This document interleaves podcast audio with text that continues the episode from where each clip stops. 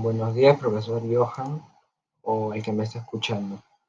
Mi nombre es James Mayor y el día de hoy voy a responder a la pregunta de esta actividad de la semana 1 del tercer trimestre, que dice, ¿cómo demostrar las cualidades del orador en tu entorno en estos tiempos de pandemia?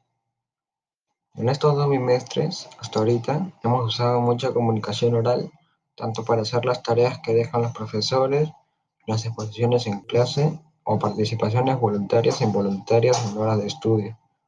Es por eso por lo que todos hemos sido oradores y cumplimos con algunas de las cualidades tanto físicas, intelectuales y morales del orador.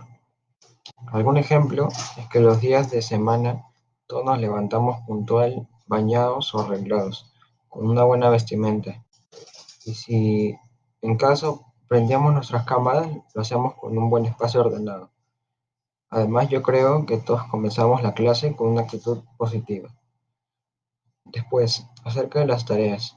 En el curso de expresión oral, el profesor dejó algunas tareas en las que teníamos que grabarnos hablando o simplemente grabar solo nuestro audio.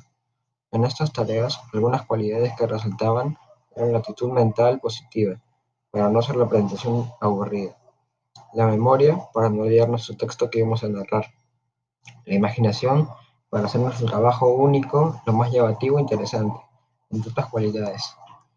Y finalmente, en las participaciones, todos lo hacemos con honradez, sinceridad y varias con, con iniciativa. Esta es mi, mi respuesta a esa pregunta. Gracias.